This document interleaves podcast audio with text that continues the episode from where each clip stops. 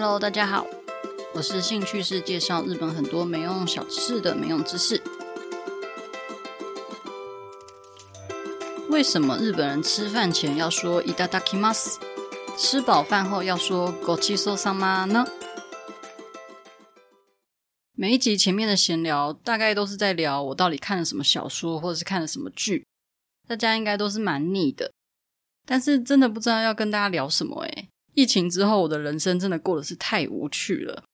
想当初疫情前，就是可以到处飞，然后联航机票随便买都便宜的时候，一年大概出国个七八九十次以上，真的是家常便饭。我还记得有一次是我去东京二十四小时弹丸旅行，就真的是刚好二十四小时内出发东京，然后又回来台湾。但我那时候的行程也没有在干嘛，就是去涩谷吃东西，然后找朋友唱卡拉 OK，然后去买衣服，然后去吃东西，然后去泡个钱汤，就回来了。但还是好开心哦，好像去买高铁，然后去中南部玩的那种感觉一样。反正十一月初我又可以飞了，好像就是两个礼拜以后就也快了。到时候再跟大家随时汇报一下我吃了什么这样子。希望之后也是可以恢复到跟以前一样，去哪里都安全，然后去哪里都便宜。拜托拜托！我还记得我二零一六年飞去大阪工作的时候，刚好那个时候乐桃它有单趟五百块的促销，就抢到了单趟五百。反正那个时候是要去工作，就也不用买回程票，所以加加税大概就刚好一千，一千可以直飞大阪诶，整个超爽的。但是就是没有行李，我那时候是一月去，所以日本超冷。但因为没有加行李，我就把我全部的身家穿在身上，大概上衣加外套就穿个五六七八件，然后裤子也大概穿个五六七件。大家真的不要学我，手根本举不起来。反正就是一个很难忘的一个经验。还有一次是因为我在日本国内旅游实在是太习惯了，然后某次是要回台湾。我整个忘记国际线应该要提早两个小时以前报到，因为国内线大概你抓个四十五分钟一个小时左右报到就好。那我那时候是在札幌，还在那边跟我朋友，就是在飞机报到前去泡钱汤，然后慢慢泡啊，然后慢慢走回背包客栈的时候，然后才被背包客栈的人提醒说：“哎，你的飞机是不是要来不及？”从札幌到新千岁大概多久？我印象中好像是三十分钟还是四十分钟左右的车程。就是坐那个电车的话，反正那天很幸运，就是电车它有提早十分钟到，我就在关闭那个报到前几分钟压线跑到那个柜台那边，真的是超级惊悚的，还喘到，因为跑得很赶，我还带了一个电锅，就跑到快要往生，所以希望大家不要学我，真的是给人家制造麻烦又累死自己。虽然那时候有想说算了，反正没回去就算，就在日本多待几天也没关系。但是因为那个电锅，我妈真的很想要，所以我还是有达成我的使命，把那个电锅带回去给我妈。我的旅游故事，因为都是我一个人旅行，因为我其实不太喜欢跟别人一起出去，因为觉得要配合大家去哪里玩啊，然后要去吃什么就很麻烦，所以我大概就是这样才这么边缘吧。我记得之前员工旅行是去冲绳，我们员工旅行已经连续三年都去冲绳了，真的是想去的地方都去过了。当时有一个新人爱漂亮的阿姨，她就说她想要去逛街，可是去冲绳逛 mall 就是很 low 啊，不是去冲绳就是应该要去玩水啊，去海边吗？而且她还是指定要去逛 AEON mall 对不对？拜托，这个哪里都有好吗？我住的地方旁边骑脚踏车十分钟就有一间 AEON mall 啦，干嘛还要跑到冲绳去逛 AEON mall？但是员旅大家都说要就是团体行动，不可以落单，所以就只好陪她去 AEON mall。但就 AEON Mall 说真的没有什么好逛一整个下午的，所以我就买了一本书，然后坐在咖啡厅看一个下午的书，来结束这一整天的行程。我还记得这本书就是《火星任务》，是麦特戴蒙演的那个《火星任务》的日文版，然后里面有超多就是跟宇宙有关的单字，其实看的真的是超级痛苦，还蛮杀时间的啦，但是很好看。所以整体来讲，我觉得不是我拍到顶。真的是因为配合别人出去玩真的太累了，所以我出国才都是一个人。不管是去泰国、去日本还是去欧洲，我几乎都是一个人出去玩。所以我也不太会去规划行程，通常都是自己想去哪里就去哪里，反正也不会连累到别人。那也因为这样，常常闹出很多，例如说车子呃很久之后才开啊，然后或者是衔接不上电车，或者是需要 hitchhike 之类的一些智障事，那有空再跟大家分享。总之呢，大家应该很常听到日本人在吃饭前或者吃饭后都会说一句“いただきます”或者是“ごちそうさま”。而且，如果在一些比较传统的家庭里面，如果你没有说这些，还可能会被你爸妈念。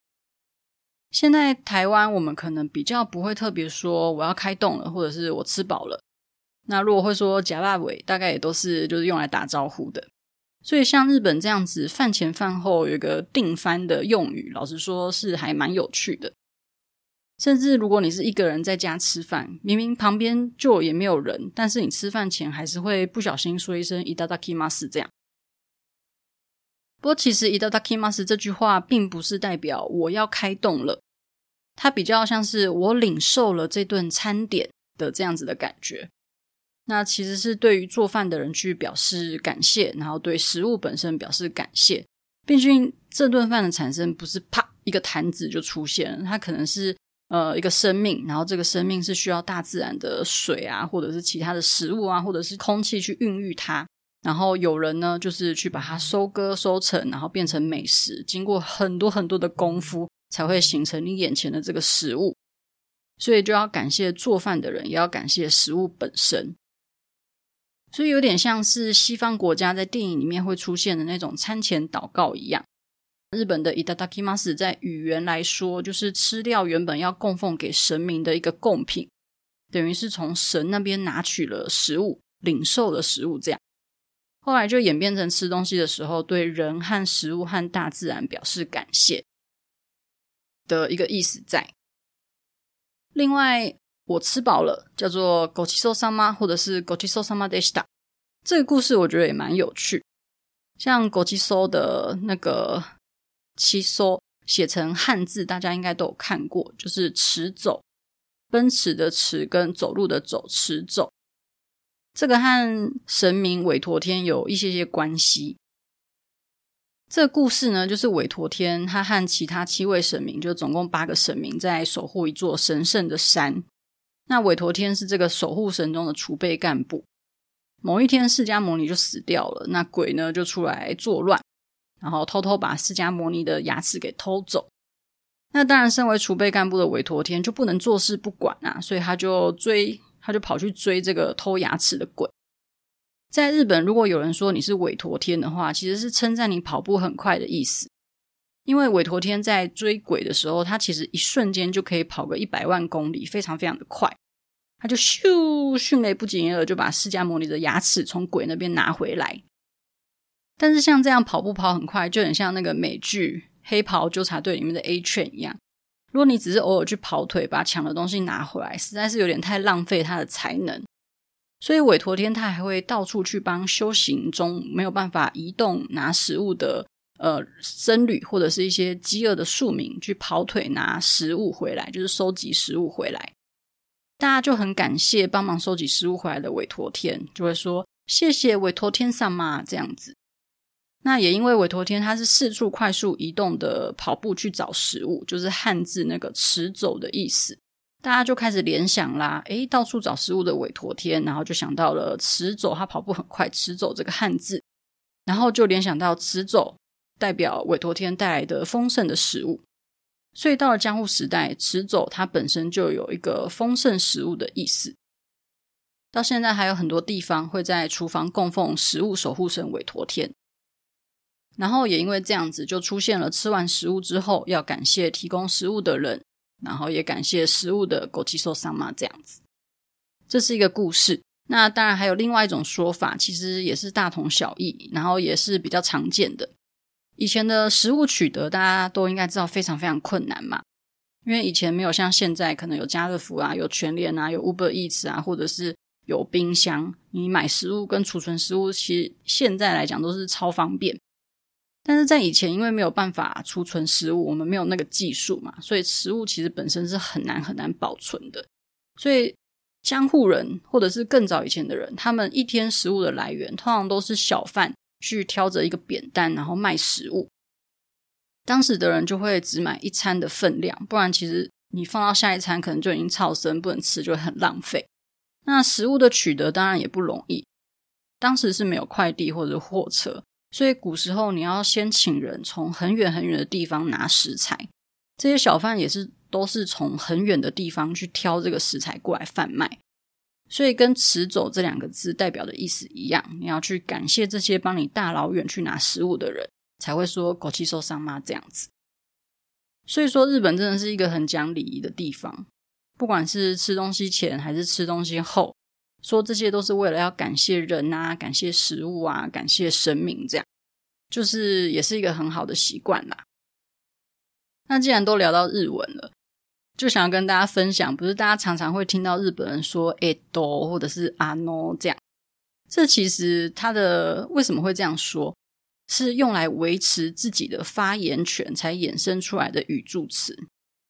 例如说，在一个场合，大家现在讲话讲一讲，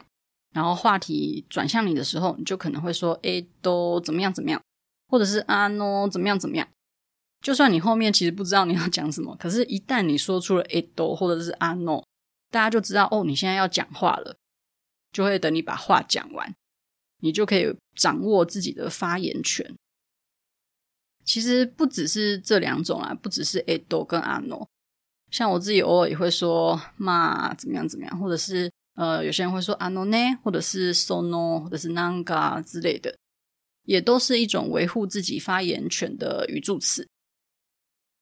我之前看日本有一个很有趣的综艺节目，叫做。七口讲你西卡拉雷鲁，这个真的讲很多没用知识。我大部分的知识来源都是来自于这个节目，就真的很好看，很喜欢。反正他就有讲到维护发言权这件事情， 里面还有举例，例如说你今天要邀喜欢的人出去约会，那他的开头是说“えっと”还是是说“あの”，就大概可以知道他当下的心情，是想要跟你出去呢，还是正在想借口拒绝你这样。